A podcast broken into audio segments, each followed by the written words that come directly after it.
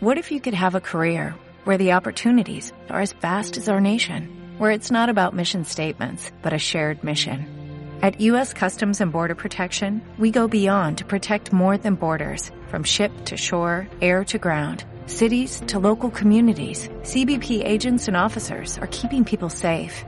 Join U.S. Customs and Border Protection and go beyond for something far greater than yourself. Learn more at cbp.gov/careers.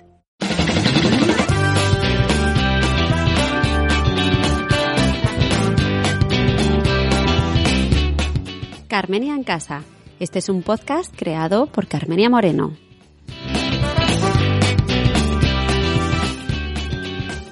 Estamos otra vez en mi casa y esta vez os he traído a una chica súper energética, súper fantástica, que siempre presento a todas las chicas como fantásticas, pero es que todas lo sois, que, que es Gemma Ayats, que es de la Factoría de la Constante. Hola Gemma. Hola Carmenia, ¿qué tal? ¿Cómo estás? Muy bien, muy bien. Además, ahora que estoy hablando contigo, mucho mejor. Estaba un poco alicaída, pero contigo siempre da subidón de alegría. Como tiene que ser, estamos en casa, tú en la tuya, yo en la mía, y espero tener el deseo de que puedas venir presencialmente cuando acabe todo esto. Pues sí, sí. La verdad es que mm, estamos en la distancia, pero me está gustando invitaros a todos a mi casa, porque al final cada uno estáis en un lado y, hace un poquito de conexión, así de sentirte más cerca de la gente y es muy guay. O sea que me encanta que hayas respondido a mi llamada. Totalmente, y siempre que quieras, ahí estamos.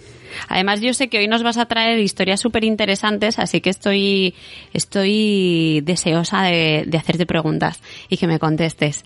Bueno, eh, Gemma, primero, digo Factoría de la Constante porque tienes 800 millones de podcasts, así que ¿quieres hacernos spam de alguno?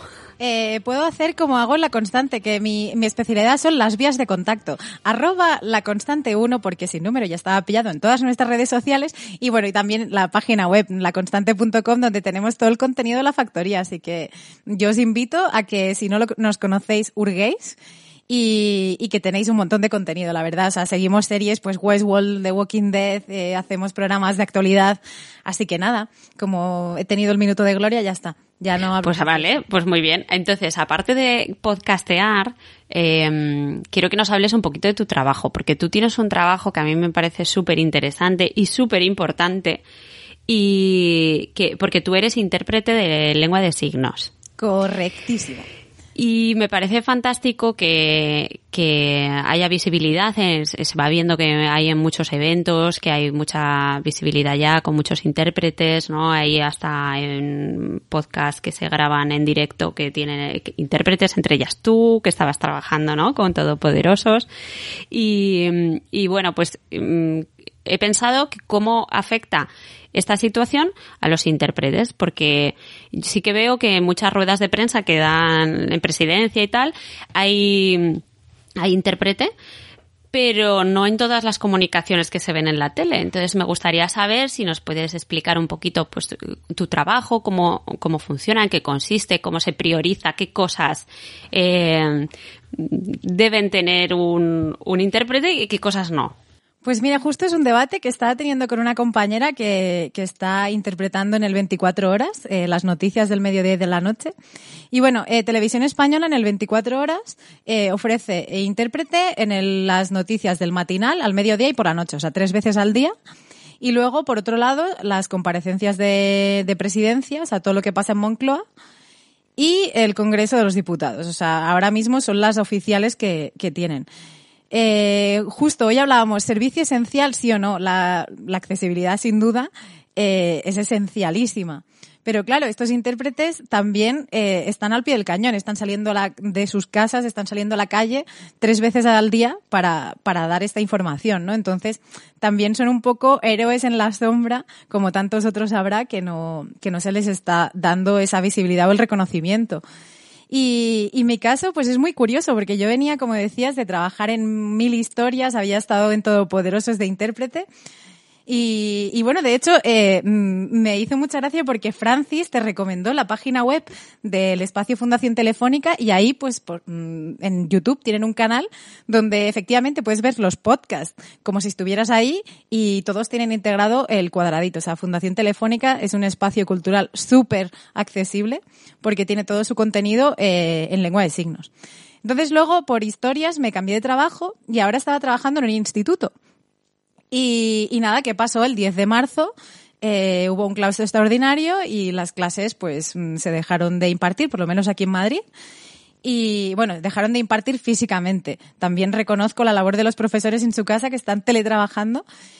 Y, y mi instituto es justo preferente de sordos. ¿Qué pasó? Que nuestro contrato está suspendido y estos alumnos sordos ahora mismo se encuentran en la situación de seguir unas teleclases sin intérprete de lengua de signos. Ah, o sea que esa, esa parte la han dejado de lado y, ¿qué pasa con estos eh, estudiantes? Eh, lo que sabemos, porque seguimos en contacto con ellos, es que, bueno, mm, en nuestro centro, por suerte, hay una, una logopeda y una orientadora que se están haciendo un poco cargo de nuestra labor de intentar adaptar el contenido. Sobre todo, el profesorado está sensibilizado, pero no siempre. O sea, hay gente que es la primera vez que trabaja con sordos, entonces es muy complicado saber qué necesidades pueden tener. Y, un poco nos echa una mano, o sobre todo a los alumnos les echa una mano en, en cómo seguir las clases, pero sí que es cierto que, claro, a lo mejor lee este texto y les cuesta un mundo y me parece mal, tanto como profesional que ahora está en situación de medio paro, como, como intérprete y, para el alumnado, que, estén así, ¿no? Porque igual que las clases, también comentadas las clases del clan, tampoco se interpretan a la lengua de signos. Claro, pero son cosas que, que los que no tenemos ningún problema de audición no nos damos cuenta que la televisión no tiene lenguaje, eh, lengua de signos, ¿no? ¿no? te das cuenta a no ser que de repente veas una compadecencia del presidente y lo veas en un cuadradito, ¿no? Entonces te llama la atención. Pero es que tendría que ser así en todos los canales a todo el tiempo, ¿no? A no ser que ponga subtítulos, ¿no? Con subtítulos sí que se puede activar y muchos sí que tienen. De hecho, el otro día estuve recomendando una serie que era la de eh, ¿cómo se llama? Frontera Verde, creo que era. Bueno, una, una colombiana y activando el, los subtítulos de, de español, eh, claro, ¿qué pasa? Que te ponía eh, los subtítulos para sordos. Entonces te ponía hasta la música, te ponía la letra de las, de las canciones. O sea, te ponía, por ejemplo, suena una lambada, yo qué sé por decir, ¿no? Y, y te ponía el título de la canción y todo y el intérprete. Que me parecía muy curioso, ¿sabes? Que digo, mira, mira, y había algunas eh, letras muy graciosas. Bueno, no letras, eh, los títulos de las, de las canciones, no te decían toda la letra, ¿no? Entonces, en, los coles, cuando tú trabajas en cole, ¿cómo funciona? ¿Vas con cada niño o, va por grupos o cómo, cómo haces el trabajo? Pues en este centro los tienen agrupados por, por cursos, o sea, por ejemplo, en, primero de la ESO eh, tenemos, no sé si ocho o nueve alumnos.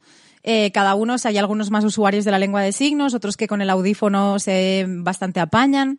Luego, mm, en otros cursos, o sea, de hecho, mm, cubre desde primero de la ESO a segundo de bachillerato y, y, hay alumnos que, que, bueno, de hecho hay un alumno que se presentaba o se presenta a la EBAO este año.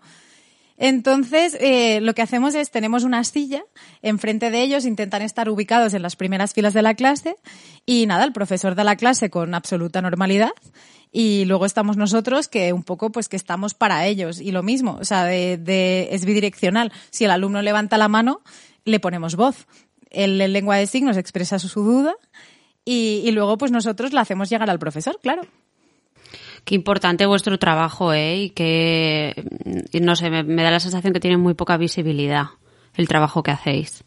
Totalmente. Y, y además el desconocimiento también muchas veces de, de, yo me daba cuenta en cuarto de la ESO, por ejemplo, alumnos que llevan toda la secundaria juntos y no han hecho un grupo de, de amigos, o sea, se, se, relacionan a lo mejor entre ellos, pero todavía hay un, tab, un tabú muy, muy acentuado de cara a los chicos oyentes, o sea, porque siempre tenemos el rollo de los mayores eh, ven como una barrera enorme, pero hasta los chicos de han empezado en primero de la ESO juntos, están en cuarto y bueno, sí, saben de ellos, pero lo justo, o sea, que no tienen ahí una mm, integración completa, o sea, pese a que se intente por parte del centro y con actividades y demás, pero pero cuesta, cuesta mucho. ¿Y, ¿Y, tú haces, por ejemplo, el intérprete entre los niños, entre, entre, ellos cuando quieren hablar o no? ¿Tú solo interpretas al, al, al profesor? No, en, en clases sí. Y además, o sea, en clases si, si la gente habla de, por ejemplo, yo que sé, hay dos al fondo que no paran de cotorrear,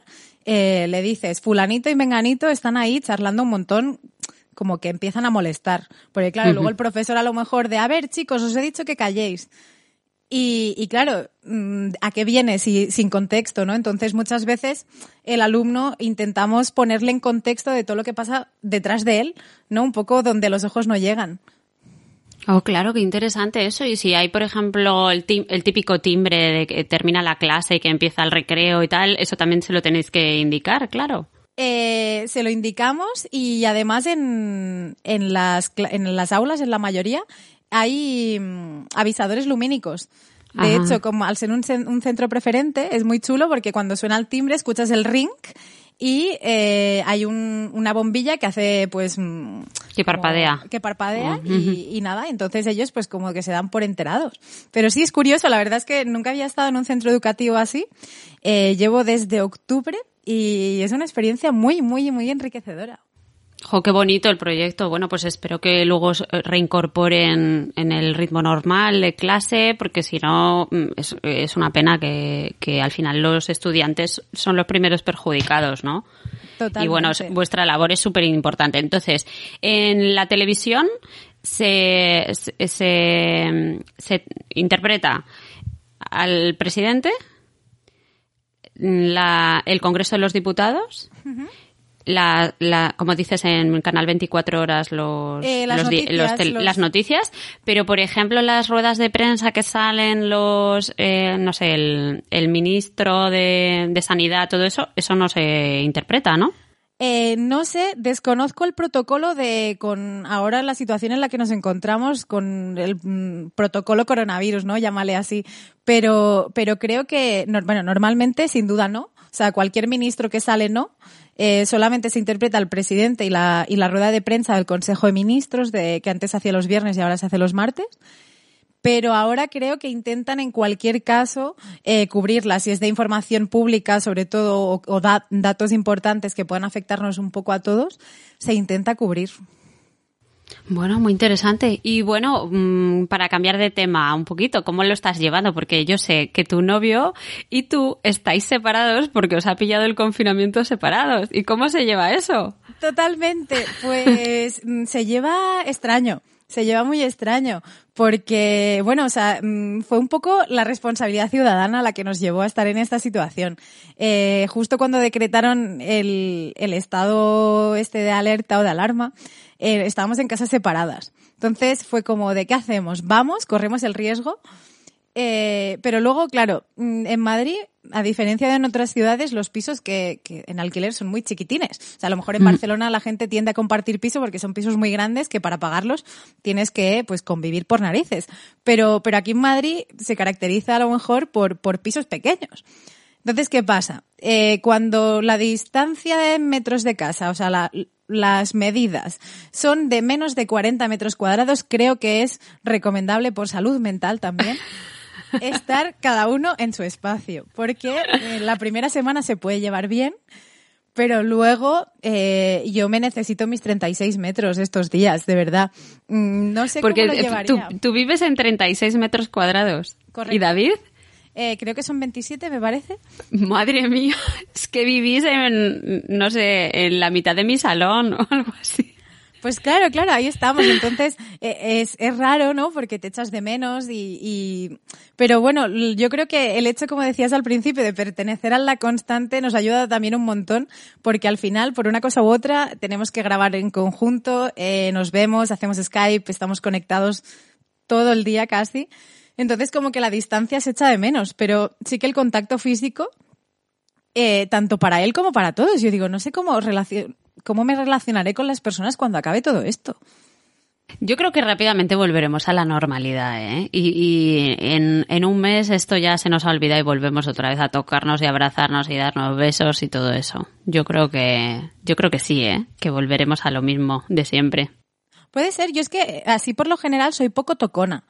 Entonces me, me, da cierto, no, no miedo, ¿no? Pero digo, a lo mejor me vuelvo una tocona increíble de, de decir, o no. necesito tocarte, o no. A, a, mí no, me no te acerques ni con un palo. Metro y medio de distancia, pero para siempre, ¿no? No sé. Claro, no sé, es curioso, pero, pero sí, la verdad es que bien. Eh, y no sé cómo lo vivirá el resto de la gente, eh, pero, y cómo lo vivirás tú, que, que en este caso sí que estáis en pareja. Pero es montaña rusa total. O sea, yo creo que anímicamente nunca había estado tan variable como, como en estas dos semanas y media. Yo, la verdad que me he mantenido bastante bien, menos hoy, que, que estaba un poco de bajoncillo, pero, pero me he mantenido súper bien. Además, Rafa y yo nos lo pasamos muy bien juntos. También, ya lo hemos comentado alguna vez en el podcast, que tenemos también muchos proyectos independientes. Él está haciendo sus cosas, yo las mías. Y entonces no tengo esa sensación de, Dios mío, qué agobio, no he visto a otra persona en todo este tiempo. Y también veros a vosotros por la webcam me ayuda mucho también a salir de mi realidad, de mi casa. Entonces, pues yo lo llevo bien, ¿eh? O sea, menos hoy que sí que me ha agobiado un poquito y me ha dado un poco así ansiedad. También viendo que es fin de mes y que hay que pagar el alquiler y todo eso, que creo que eso afecta también. A ver si a ver si nos quitan el alquiler, ¿no? Eso, a mí me gustaría que nos dijeran que podemos no pagar este mes de alquiler y de luz y de agua. Pero bueno, la factura de la luz ya me la han pasado, así que eso ya creo que yo todavía no he tenido esta no suerte de, o sea, todavía no me ha llegado, pero, pero también es que se abren un montón de debates, porque yo decía, es que si estoy en casa me obligas a gastar luz y gastando luz mmm, tengo que trabajar para poderla pagar. Es como todo una retroalimentación que, que entra, podríamos entrar aquí en un debate sociológico mm, de magnitudes eh, cuñadas muy grandes. Yo lo empecé a pensar y digo, uy, creo que vamos a empezar a usar velas. Y está están en luz romántica todo el día. Porque al final son gastos y ya he pensado que voy a usar menos el horno porque eso sí que gasta. Y bueno, Gemma, y además, aparte de eso, tienes otra situación un poco excepcional, que es que tu madre está ingresada, ¿verdad? Y además no está cerca de ti porque imagino que estará en, en Cataluña, ¿no? Eso es, está en Figueras. De hecho, eh, es todo muy curioso porque, bueno, llevé la primera semana, como te decía, regular. Yo creo que como el periodo de adaptación de los niños en el cole. Y, cuando la segunda semana ya estaba remontando, que decía, venga, tengo rutinas, hago deporte, estoy súper bien, eh, vino un poco como jarrón de agua fría, pero también es cierto que ya pasó mucho tiempo en casa, se le camufló todo y hasta que no decidió ir a urgencias habían pasado unos días de fiebres altas en casa, mm, totalmente confinada. Y, y, el hecho de, bueno, yo soy hija única, y el hecho de ser hija única, eh, estando eh, confinada en 36 metros cuadrados a 750 kilómetros de casa, cuesta un montón. Porque claro, logísticamente te planteas, ¿qué voy? ¿Voy a ayudar a mi padre? Bueno, es que a lo mejor si mi padre ha convivido con mi madre y empiezas como a, a comerte la cabeza muy mucho, pero luego como igual que la sugestión en positivo, o sea, en negativo también es en positivo. Al final es como, mira, no puedo hacer nada. Eh, también lo mismo que decíamos, por responsabilidad, me parecería una locura tremenda irme para allá ahora hasta que no ella no salga del hospital. Entonces, nada, ella está bien, eh, le están ya haciendo el tratamiento este maravilloso que, que tanto defendía Trump, y lo voy a pronunciar mal seguro, pero con acitromicina e hidroxiquica, algo así. Bueno, da igual. Eh, pero que son corticoides, ¿no? Le vi ayer en la tele, ¿no? A ella le están dando eh, antibiótico y antipalúdicos, el, el medicamento de la malaria, curiosamente. Y, bueno, está muy chafadita y demás, pero, pero es muy guay porque también ella pues está descubriendo cómo es esto de comunicarse con el exterior con mucha tecnología. Eh, justo antes de grabar me estaba diciendo, Gemma, estoy sobre, sobreestimulada. Dice, todo el mundo me manda vídeos, eh, me quiere hacer videollamadas. Yo jamás había hecho una videollamada hasta ahora. Entonces, eh, es muy curioso, pero, pero bueno, se vive raro y, sobre todo, eh, a mí me ha ayudado mucho el no mirar las noticias. He decidido hacer un vaciado de mm, que las noticias sean únicamente las que tengo de casa y ya está. Si es para bien, para bien y para mal, para mal. Pero como que sobrellevar las mías y como el resto de desgracias ajenas, eh, cuesta. Sí, bueno, pues al final es lo que te decía. Yo tampoco leo mucho la, prensa ni veo las noticias y cuando las vi ayer pues me dio todo el bajona. Es que mejor no mirarlas. Bueno, pero hay algunas noticias que son graciosas, como ¿has visto el señor ese que el segundo día del confinamiento hizo un túnel desde su casa hasta el puticlub de su pueblo? No. hizo un túnel, le pilló la Guardia Civil. Es como, pero la gente estaba un poco mal de la chaveta, ¿sabes? El que vi es el señor disfrazado de caniche paseando por la calle, como de, bueno, como si voy, si voy de perro, eh, como que en teoría me puedo pasear a mí mismo, ¿no? Ay, madre mía, la gente yo creo que se le está pirando un poco la cabeza, pero bueno, pues nada, pásame, eh, pasa a contarme cositas mm, más así que haces en tu tiempo libre. Yo sé que estás escribiendo un blog. Pues Cuéntame eso. Estoy escribiendo un blog porque, bueno, eh, tengo un blog que se llama laverbenadelapaloma.blogspot.com y, y lo empecé a escribir hace años cuando llegué a Madrid. Eh, porque cómo vive alguien de Figueras en una ciudad enormísima, Madrid totalmente distinto, eh, el topicazo de catalanes versus madrileños tenía que existir. Entonces quería dar prueba de ello. Mm, luego los post antiguos, con los años los de los, los quité y en 2015 eh, lo retomé para escribir un poco pues cómo me sentía el hecho de estar lejos del mar y demás. Y digo, qué mejor oportunidad que ahora, que tengo todos los días de la vida para escribir diariamente cómo me siento y qué me pasa. Así que mm, lo he convertido en una rutina muy chula, diaria, que es el diario de confinamiento, es el diario del apocalipsis según Santa Paciencia. Y, nada, pues yo creo que, es una manera también de, de, que la gente con la que a lo mejor no hablarías a diario también sepa de ti, ¿no? De dar señales de vida al exterior. Pues sí, pues mira, es lo mismo que estoy haciendo yo. Aquí este es mi pequeño diario también. Sí, totalmente. Por eso, perdón, que luego me pareció muy chulo cuando me propusiste esto por esto. Porque decía, digo, es que Carmenia hace, hace un podcast, digo, yo hago un blog, pero me parece muy chulo porque al final necesitas crear algo en lo que te sientas totalmente cómodo para, para tirar adelante. Sí, y, y, también contar las cosas que haces, ¿no? Porque yo también hago cosas que son muy normales y muy ordinarias, ¿no? De, que hace todo el, todo el mundo, como cocinar, ver series y, eso. Pero también hago otras cositas, pues hago mis pinitos de costura, pues mis pinturas, mis cosas, que, que también me gusta contarlas y que la gente sepa que se puede entretener uno con otras cosas, con alternativas a la tele, ¿no? Entonces, pues también me gusta contarlas. Y me parece fantástico que te hayas puesto a escribir. Es chulo, es muy reconfortante y, lo único que a veces pienso, a lo mejor estoy dando la turra a la gente, digo, pero bueno, como leer es voluntario, Claro, eh, todo esto es voluntario, o sea que... Lees y si no, no. Pero mm, yo soy muy fan de tus stories, Carmenia, eh, de cuántas cosas admiro, cuán de grande tienes que tener la casa por la cantidad de materiales que tienes. Tengo muchos materiales, pero muy acumulados. Ahora los tengo más en orden, ¿eh? Pero, pero sí que tengo demasiadas cosas en miles de sitios, la verdad es que sí. Eh, pero es que no puedo parar de crear, ¿sabes? Y veo una cosa en internet y quiero comprarla y probarlo y, me gusta experimentar y hacer cosas nuevas, ¿sabes? Y bueno, pues te iba a preguntar qué me vas a recomendar hoy, porque me vas a traer un libro. Te voy a traer un libro muy, muy chulo. De hecho, bueno, podríamos también hablar de cuán lee la gente en confinamiento, porque es algo complicado. A mí me costó mucho encontrar el libro adecuado para concentrarme en él. Eh, creo que actividades largas o que requieran más de 20 minutos de tu vida ya implican un esfuerzo. Pero eh, encontré el libro de Ciudad Abierta de Teju Cole, eh, deletreado así mal es Teju Cole, y, y, me lo regalaron, me lo regalaron por San Jordi el año pasado y lo tenía ahí pendiente. Ya lo haré, ya lo haré. Y es un aciertazo porque, bueno, el autor Tezuko es, es fotógrafo, además de escritor, y es capaz de hacerte viajar. O sea, es de esta gente que mm, describe la ciudad como si estuvieras en ella. Y me ha ayudado mucho a sentirme fuera de casa. Eh, he estado en Nueva York, en Bruselas, eh, he conocido mm, japoneses afectados de, bueno, afectados, que vivieron la guerra con Estados Unidos, eh, habla un montón de, del conflicto todavía existente racial en Estados Unidos.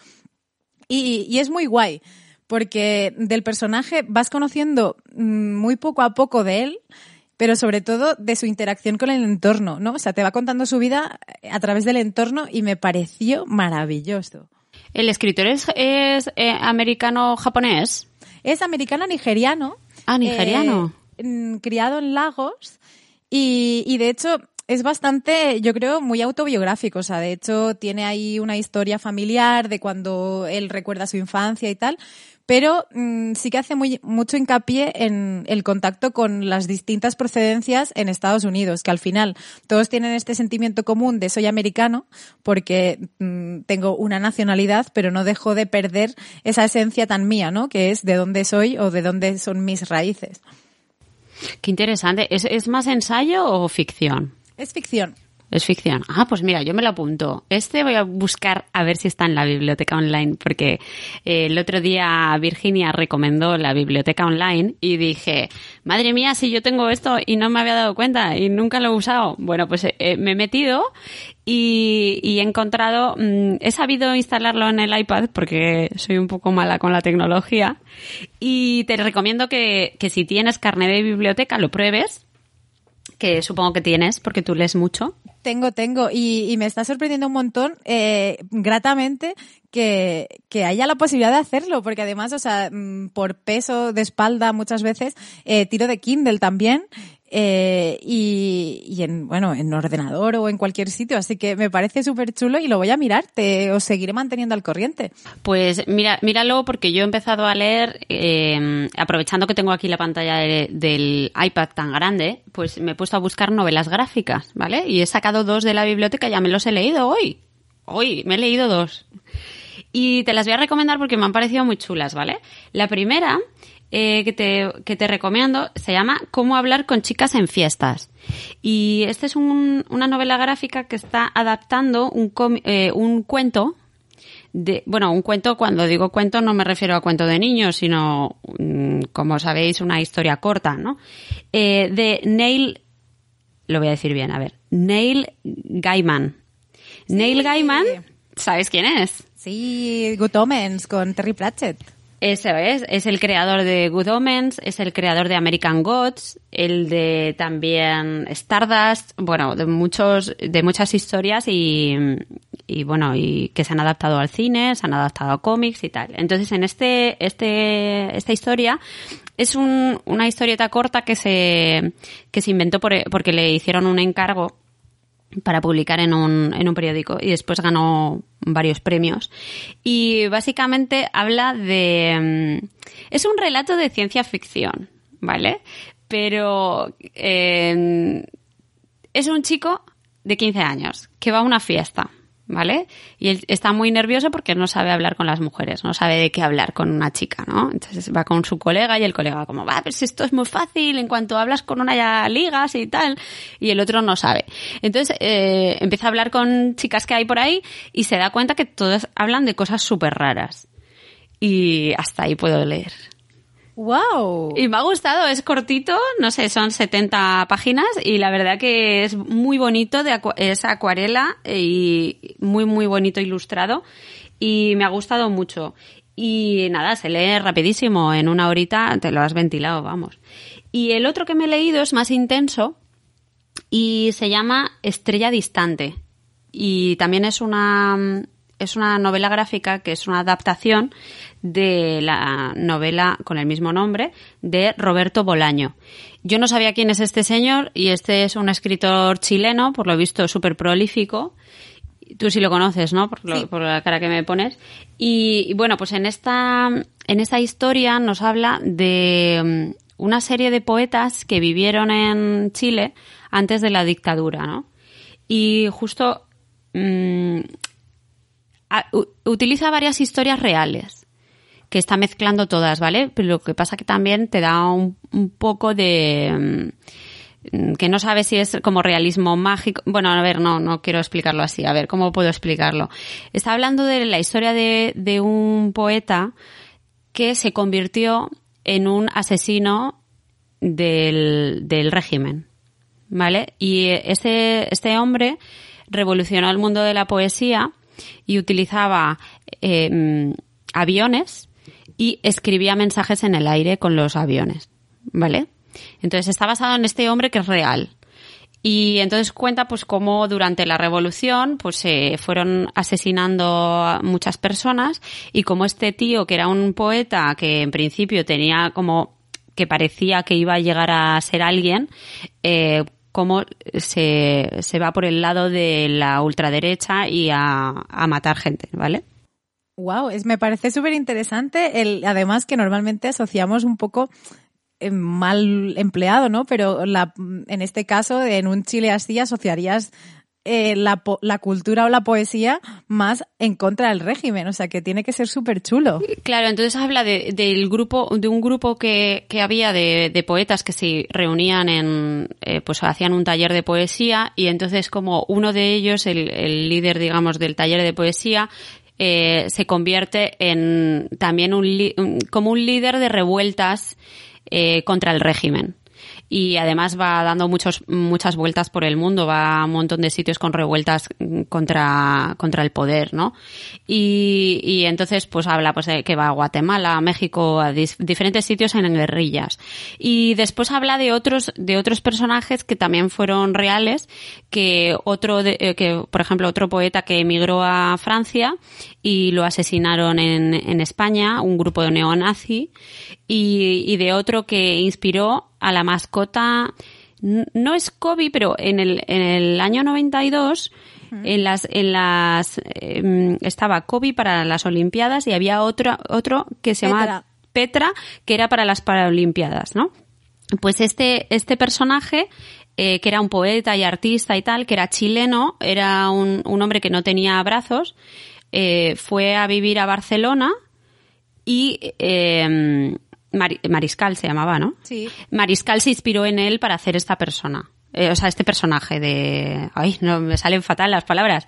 Eh, Mariscal se inspiró en él para hacer la mascota de las Paralimpiadas. ¡Qué chulo! Entonces, bueno, pues en el, en el cómic pues te, te van contando todos los diferentes, estas diferentes personas pues que se vieron afectadas por el régimen de una u otra forma y ellos hablan un poco como de la maldición de ser chileno, ¿no? Como que naces condenado desde el principio a que mm, todo te vaya mal o que vas a vivir en la miseria y la muerte te va a perseguir. Una, una cosa así. Me ha parecido muy bonito pero muy triste.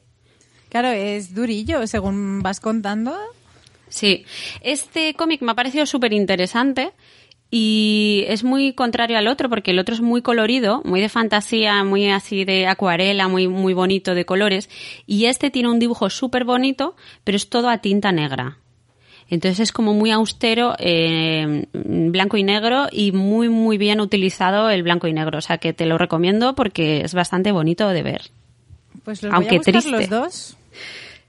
Pues nada, ahí te queda la recomendación, ¿vale? Este se llama Estrella Distante y el otro Cómo hablar con chicas en fiestas, ¿vale? Apuntadísimos y yo creo que mm, todo el que no esté ahora mismo en nuestras casas también debería de hacerlo. Están en la biblioteca, en la aplicación ebook, eh, eh, perdón, el eh, biblio, las podéis descargar de ahí gratis. Y bueno, ¿qué me vas a traer de comer? Pues mira, de comer te voy a traer uno de mis grandes placeres eh, y ahora que tenemos tiempo, estoy encantada. Y es la tortilla de patatas. Mira qué sencillo y qué bueno. Y, hoy estaba escuchando eh, la grabación de, otro podcast en directo, el de Lo que tú digas, que estaba entrevistando a Alex Fidalgo, a, Iván Masagué, el actor ahora muy conocido por la película del hoyo. Y él decía que, que se metió en la cocina por intentar aprender a copiar las sensaciones que él había vivido comiendo en restaurantes así súper bien como que quería volverlas a vivir en casa. Y a mí me pasa un poco lo mismo. Eh, yo soy muy fan, cuando llegué a Madrid eh, me puse a buscar como la tortilla de patatas perfecta, que es poco hecha, jugosita, pero mm, con sabor. Entonces, eh, mis intentos a lo largo de estos 10 años en Madrid ha sido replicar esto y yo creo que lo he conseguido pero mm, con ciertos trucos. O sea, es decir, yo soy sin cebollista. Sabemos que cuando hablamos de tortilla de patatas hay posicionamiento. Eres de esas, eres de esas que no lo pone cebolla. Correcto, soy de esas, lo admito, pero eh, bueno, yo uso siempre una sartén de mm, aproximadamente 20 centímetros porque, mm, bueno, soy vivo sola, aunque a lo mejor pueda venir David, eh, es complicado, o sea, comer mucha tortilla. Entonces, 20 centímetros de tortilla, entre 4 y 5 patatas, depende del tamaño. Si son chiquitinas así, tamaño pelota de tenis, eh, 5. Si son un pelín más grandes, 4. Vale. Que quepan en la sartén. O sea, mi medida de patatas es que quepan en la sartén en crudo, sin cortar ni nada todavía. Ah, vale, mira qué buen truco ese. Y luego aproximadamente lo mismo, cinco huevos si son de granja de los que me compra mi madre del pueblo o seis huevos del supermercado normal. Muy bien. ¿Los, los huevos de granja son más grandes o qué? Son más grandes y, tienden a saber mejor y a tener un color distinto, ¿no? Entonces, por más que compres el XL en el súper, nunca es lo mismo. Entonces, mi medida es así, depende de, de la procedencia del huevo, entre 5 y 6. Y, luego, ¿Y, tú, ¿Y tú te traes los huevos desde, desde Figueras? Eh, sí.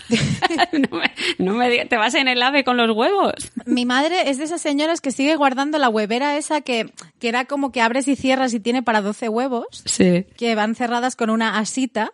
Y entonces, eh, cuando hago la maleta, entre la ropa va una huevera envuelta en su periódico, con sus gomas así de lechuga, para que por si acaso hay algún accidente. Y sí, me traigo una docena de huevos cada vez que voy a casa. ¿Y no se te ha roto nunca ninguno en la maleta? Jamás, jamás ¿Nunca? ninguno. De hecho, son como los huevos de valor. Luego siempre tengo 12 huevos normales y, y estos como que los uso para ocasiones especiales. como es hacer tortilla de patata. Y luego sí que eh, la gente, no sé cómo la haréis vosotros, pero la tortilla de patatas, eh, la gente pone el aceite a, fre o sea, a hervir, a calentar, y luego le echa las patatas. Ahí está y radica para mí el grave error. Las patatas hay que ponerlas primero en la sartén, sin nada, o sea, crudas, las vas cortando, chiquitinas. Luego el aceite en frío, o sea, que no, no mucho aceite, que las empape un poco bien, mm, un dedo y luego yo le añado eh, un chorro de caldo. ¿De caldo? De caldo. Y en lugar de ser fritas, van estando pochadas. Se están cociendo a fuego lento y van quedando ahí patata blandurria sin la cáscara fuerte, porque claro, tú comes una tortilla que dices, oh, jugosa, pero la patata, la piel es como dura, queda así crujiente y es mal. Sí. Entonces, mmm, patata blandurria. Todo esto pochando. Unos ajetes sí, cebolla no, pero ajetes sí, siempre. Vas pochando, dejas las patatas y una vez están hechas, las reservas, las quitas, se enfrían y en un bol grande bates los huevos. Pero no muy batidos, que tendemos el ser humano a batirlos de que haga mucha espuma, súper bien batidos ahí. Venga, dale, más. No. Eh, romper un poco el huevo y ya. Y cuando las patatas están frías, luego las echas al huevo, como están tibias, el huevo se medio cuece. O sea que ya tienes medio relleno de la tortilla hecho estoy flipando. Es que la gente no me ve la, boca abierta que estoy flipando con cómo haces la tortilla. Y luego, claro, ya con la masa hecha, pues en la sartén, que nunca ha dejado de estar caliente, he quitado todo el aceite y el caldo en un tarro y luego simplemente una chispina de aceite y la pones a hacer. Luego, pues no hace falta girarla mucho. Como ya ha quedado el huevo medio pochado con la patata tibia, simplemente que quede forma por un lado, luego la giras y ya está, tortilla perfecta, jugosa por dentro y mm, por fuera pues que no se desmonte, claro. Me encanta, me encanta. Es que lo has hecho, mm, o sea, completamente distinto a como lo haría yo, pero, joe, voy a probarlo. ¿Le pones mucho caldo o poco? Eh, el, chorro de contar hasta tres. me encanta. Claro, Pero con un Mississippi, dos Mississippis, tres Mississippis. ¿o? Sí, podría ser de un, dos, tres, así, sí. Eh, mis medidas, claro, o sea, soy de esa gente que hace dulces imprecisos. ya, mm, yo también, yo también. Yo también soy así. Y la tortilla, como no podía ser de otra manera, también. Eh, preferible, ya que estamos ya puestos a ponernos exquisitos, caldo de verduras y o pollo. Pero el caldo de cocido, que también lo he probado, mm, como que le da un sabor demasiado intenso, como que te, te saca de la tortilla de patatas. Mm, Vale, vale. Bueno, pues ahí queda la, la tortilla. Si alguien lo hace, por favor que me lo conteste, que, que me lo cuente. Yo voy a intentarlo también hacer así. Y pues mira, yo te voy a hacer una receta súper sencilla para. ¿Te gusta el té? Me gusta el té. Vale, pues mira, este es un té que se hace con una cafetera, cafetera, ¿vale? La típica cafetera italiana de toda la vida. Bueno, pues abres, abres la cafetera y donde normalmente pones el agua, yo pongo leche de avena, pero bueno, puedes poner leche normal o medio de agua, medio de leche, lo que tú quieras, pero yo lo, yo lo pongo simplemente con leche de avena, ¿vale? En el filtro, colocas el filtro en su sitio y ahí pones una cucharadita de té. Si, si tienes bolsitas de té, abres una, una bolsita y la vacías ahí. Yo, a mí me gusta el té negro, entonces lo hago siempre con té negro, pero el, té que te guste. Y después ahí le pones, por ejemplo, una- un trocito de, de canela en rama. ¿Vale? Le puedes poner eso. Le pones también un poquito de nuez moscada si tienes. Si quieres ponerle vainilla, si tienes una vaina de vainilla, pues le pones un trocito de vaina de vainilla. Si no tienes, si tienes, eh, ¿cómo se llama? Esencia de vainilla, se le pones en el agua o la leche, ¿vale? Lo pones debajo. Un poquito, un chorrito pequeño, ¿vale? Unas gotas o un poquito. ¿Y qué más le pongo yo? Le pongo canela, le pongo eso. Y si te gusta el anís, a mí no me gusta, no se lo pongo, pero si te gusta el anís le pones. Y le pongo un clavo. Clavo de la especia, no clavo de metal, ¿vale?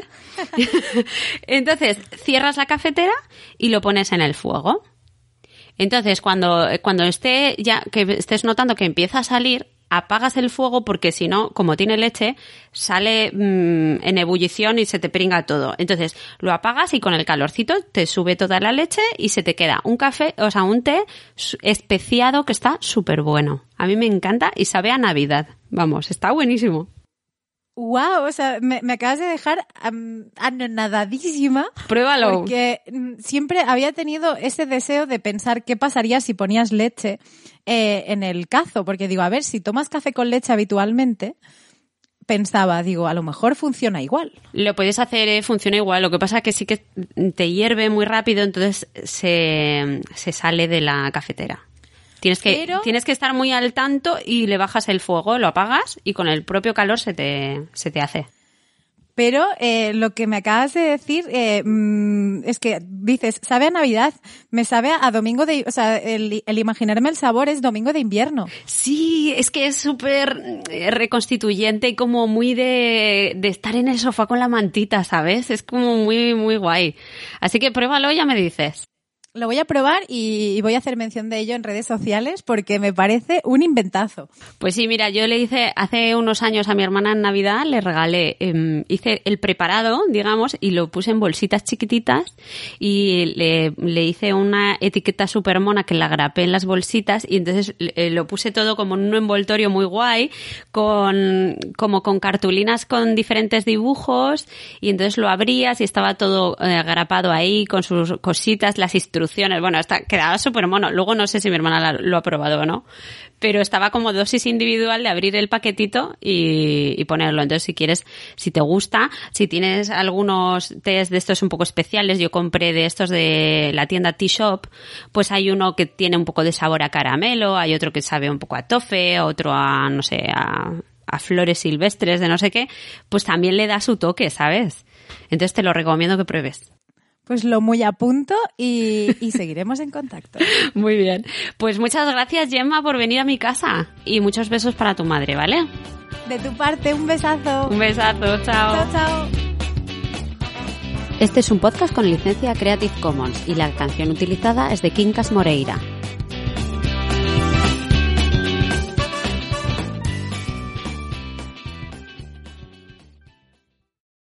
¿Te preocupas por tu familia? Entonces, ¿por qué darles solo huevos ordinarios cuando pueden disfrutar de lo mejor? Egglands Best, los únicos huevos con ese delicioso sabor fresco de granja, además de la mejor nutrición como 6 veces más vitamina D, 10 veces más vitamina E y 25% menos de grasa saturada que los huevos regulares, además de muchos otros nutrientes importantes. Así que, dales los mejores huevos. Egglands Best, mejor sabor, mejor nutrición, mejores huevos.